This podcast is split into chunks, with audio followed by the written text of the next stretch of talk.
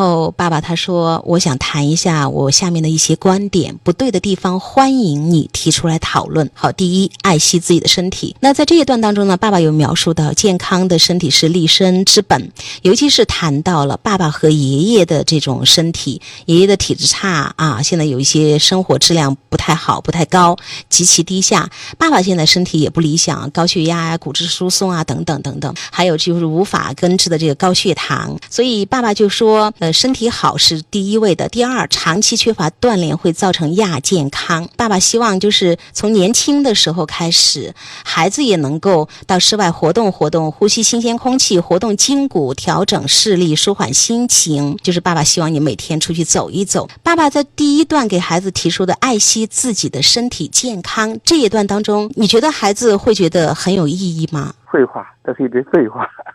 为什么？这是你要做什么？爸爸说自己身体不好，为什么不说我要做什么？我今天身体不好，我已经放弃了，我不用再运动了，我反正就不好了。在这个点上来讲，他对孩子没有触动，就像那个抽烟的爸爸劝孩子不要抽烟，孩子说你为什么抽？爸爸说。因为我已经习惯了，你已经放弃进步了。所以有时候我们说影响，什么叫影响？对，你的行为是什么，而不是你的思想是什么。而且就是你跟一个高一的孩子去聊，你看我们当年不珍惜啊，不注意，你看我们现在老了，其实孩子不能感同身受的。不能感同身受的。我觉得我现在身体挺好的，我们年轻又能熬夜，对吧？爸爸下定决心去运动吧。第一段其实还是一种讲道理，是吗？还是在讲道理。虽然语重心长。你要干什么？你应该做什么？爸爸讲的是讲的是正确的认知，认知没有问题，可是行为有行为跟不上啊。爸爸说这个信写了，好像孩子没有什么反应。这个也不能说爸爸不对呀，你明白吗？这个没什么好讨论的，你都讲对的，可是你是对的，但是你不感动我呀。太对了，我们经常说家长习惯性的去表达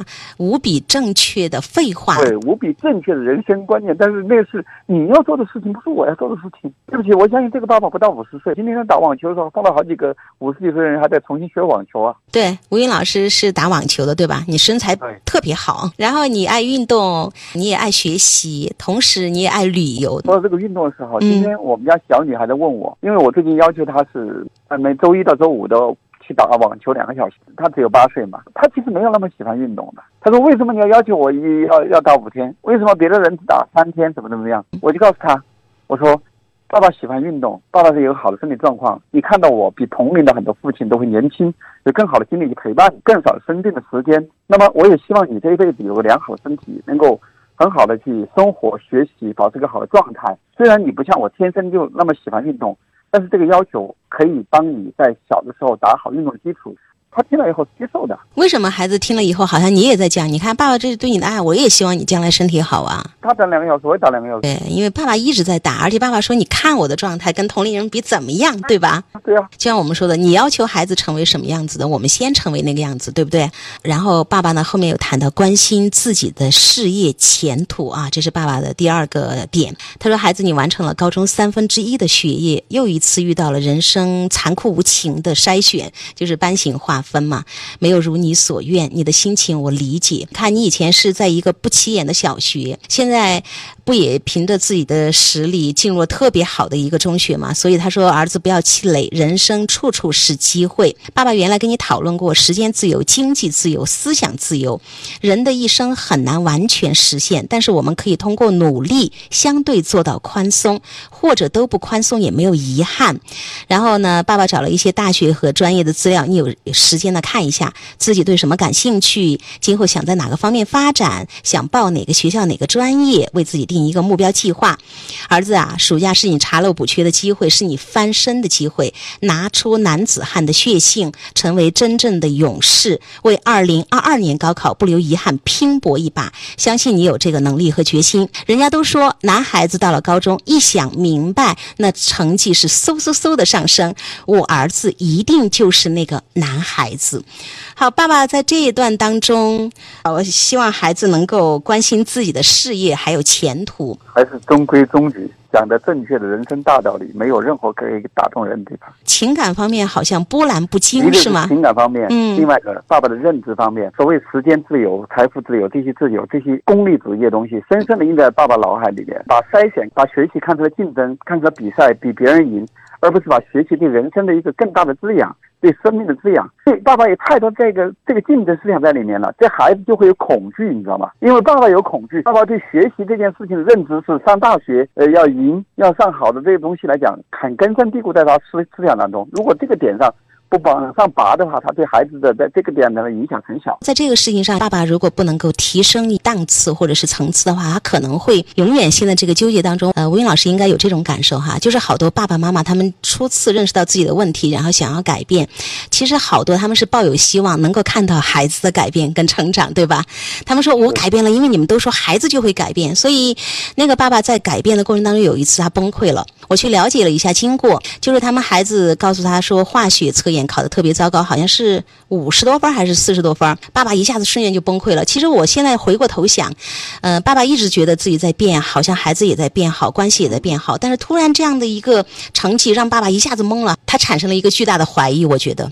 然后还有就是恐慌，为什么会变差？儿子没有变好，所以我会有点怀疑，就是爸爸对于学习这一块儿，真正的还没有完全认识到学习完全认识的是怎么发生的，是吗？学习是终身学习，要让一个孩子真正的热爱上学习，在学习当中找到乐趣，这个可能才是人的终极目标。其实学习是发生在学习之外的，就像我们学诗，把功夫花在诗外。从爸爸前面到这个地方的描述里面，你会发现爸爸对人的关注还是不如对他的学习的关注那么多。爸爸所有的调整都有一个指向，指向是说要你会在后面两年好起来的。这个指向是很功利的，孩子是有感觉的。对，其实爸爸过去是很暴君式的爸爸，那么他是很大的伤害了孩子父父子之间的关系的。那么一定要把关系建立在一个呃更高的高度上去看这个问题，重点一定在关系上面，让孩子觉得。生活是有趣的，爸爸妈妈无论我将来能不能学得好，都是爱我的。我学不好也是 OK 的，而不是机械式的说我相信我儿子就是那个呃懂事的男生怎么怎么样。这个话的相信也是没有力量的，因为爸爸内心是有焦虑的，怎么可能有真正的相信呢？就是最后一句话，人家都说男孩子到了高中一想明白，成绩嗖嗖嗖的就上去了，你就是那个男孩子，就是就喊口号一样，你知道吗？而且这个会给孩子特别大的压力。你们希望我是那样子的。然后才是爱我的。这个里面当然还有一个关于学习的认知的问题是，爸爸刚才讲的什么什么时间自由，我怎么什么财富自由，对不对？那我想所有的这些自由都不如心灵自由。鼓掌，鼓掌，鼓掌。如果人有时间自由，有财富自由，不代表有心灵自由，你知道吗？太对了，就是我们看一个人表面光鲜，我们说他内心的，对对，内心里面很糟，很很多想跳楼啊这些东西，你你他有时间跳楼，有时间打麻将，有时间赌博，但是没有真正的心理的富足和心灵的自由。那么读书的目的，从某种意义上讲，是为了滋养我们的生命，让我们的心灵最后变得自由，而无所谓是大学还是高中还是什么，多少财富还是有没有时间自由，这都是表面的东西。我不是在在说这个爸爸本身，而是说今天我们大部分人来讲，可能有的时候也包括我自己来讲，我们。都必须在心理自由上去做更大的追求。